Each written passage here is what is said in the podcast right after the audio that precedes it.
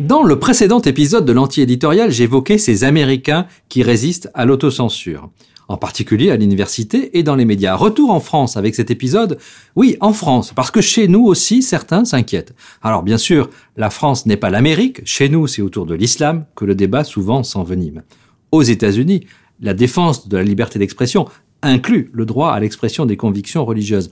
En France, c'est au nom de la laïcité que cette bataille est menée. L'affaire Charlie c'est en France.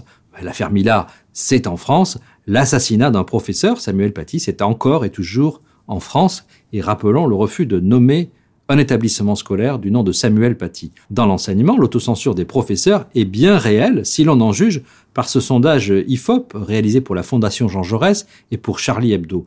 49% des enseignants interrogés affirment qu'ils se sont autocensurés sur des questions religieuses durant leur carrière afin de ne pas provoquer de possibles incidents dans leur classe, et c'est 13 points de plus que dans la précédente enquête en 2018. Rappelons enfin la campagne menée contre deux professeurs de l'Institut d'études politiques de Grenoble. Leur nom avait été placardé sur les murs de l'établissement, assorti de ce slogan Des fascistes dans nos amphis, l'islamophobie tue. Un parfum néo-Mao flotterait-il? C'est ce que pense en tout cas Natacha Polony.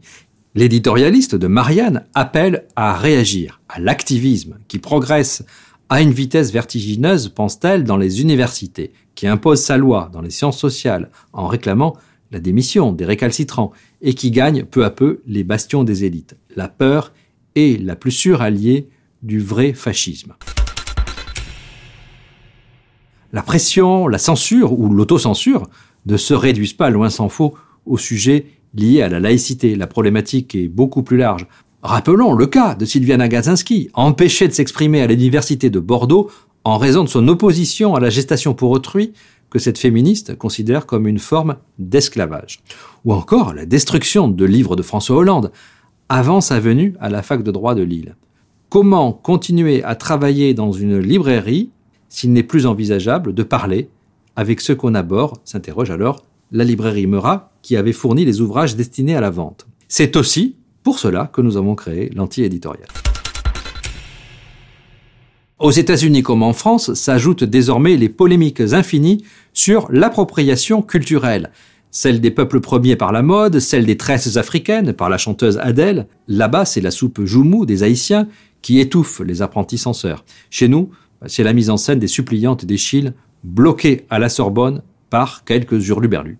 Ne pas céder à ces intimidations, telle est notre commune responsabilité aujourd'hui. Le moindre symptôme de servitude volontaire ne pardonnerait pas et serait fatal pour les artistes, donc pour les citoyens qu'ils servent. C'est ce qu'estime un collectif d'artistes et de grands noms du spectacle ou de la littérature, parmi lesquels Ariane Mouchki. Peut-on résister à la pression? Il y a bien le cas du dessinateur des Dégivrés, Xavier Gorce. Après l'apparition sur le site du Monde d'un dessin controversé, très vite désavoué par la direction sous la pression de certains internautes, le caricaturiste démissionne, refusant de voir sa liberté d'expression entravée et l'autocensure s'installer. Mais comment ne pas céder devant les campagnes médiatiques, les violences physiques, la peur même d'un assassinat, ou tout simplement par lassitude? Est-il possible de lutter contre cette autocensure L'anti-éditorial est allé poser la question à Caroline Fourest, qui a publié un livre percutant. L'essayiste, qui a pourtant derrière elle un long passé très militant et n'a jamais semblé craindre la polémique, m'a répondu sans langue de bois.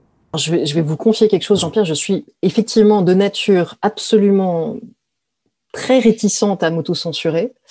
Mais pourtant, même moi, je m'autocensure, bien sûr. D'abord, on va faire la part des choses, c'est comme le c'est comme le cholestérol, il y a le bon et le mauvais, et bien sûr qu'on a tous besoin de s'autocensurer pour ne pas dire en permanence ce que l'on pense et le jeter au visage de l'autre. Ça, c'est de la politesse. De l'autocensure où vraiment on pense quelque chose sincèrement, quelque chose qui n'est pas honteux ni radical, et qu'on n'ose quand même pas le dire, c'est là qu'effectivement il y a un souci. Et oui, je vous le confirme, D'abord, je suis entourée de gens qui sont sous protection policière euh, pour avoir dessiné ou pour avoir parlé de façon tout à fait raisonnable sur la question du fanatisme religieux ou de la religion. Donc, c'est quand même un climat qui est très lourd euh, dans un pays laïque. Mais en plus de ça, en plus de la peur des menaces et bien réelles de la part de quelques radicaux, euh, on, on s'auto-censure les uns les autres. Et pour Caroline Fourest, il n'y a pas que la thématique de l'islam ou de la laïcité. Comme aux États-Unis, la problématique est bien plus large et elle est bien plus étouffante. Moi, je vois bien que je m'auto-censure sur des questions même plus tout à fait plus anodines ou plus simples, comme l'antiracisme ou le féminisme. Je ne dis pas tout ce que je pense aujourd'hui de la dérive de certains, de certains courants.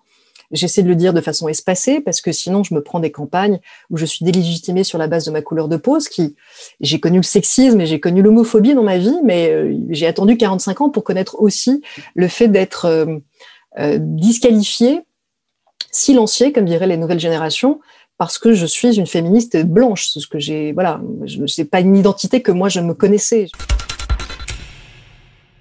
Je vous conseille aussi l'essai très fouillé très nuancé de Monique Cantos-Perber, Sauver la liberté d'expression, qui vient de paraître.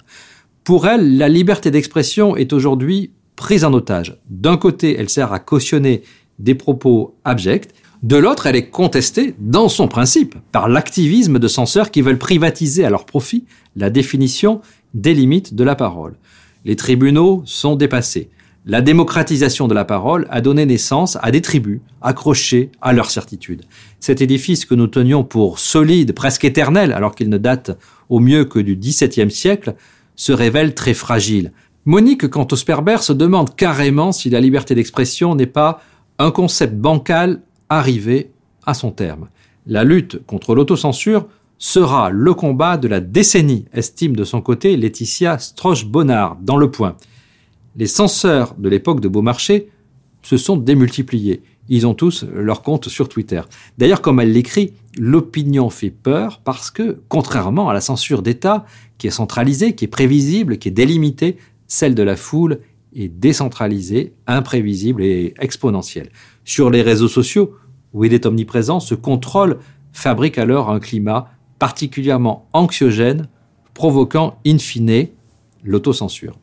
Alors, le combat pour la liberté d'expression est-il perdu? L'autocensure va-t-elle s'imposer?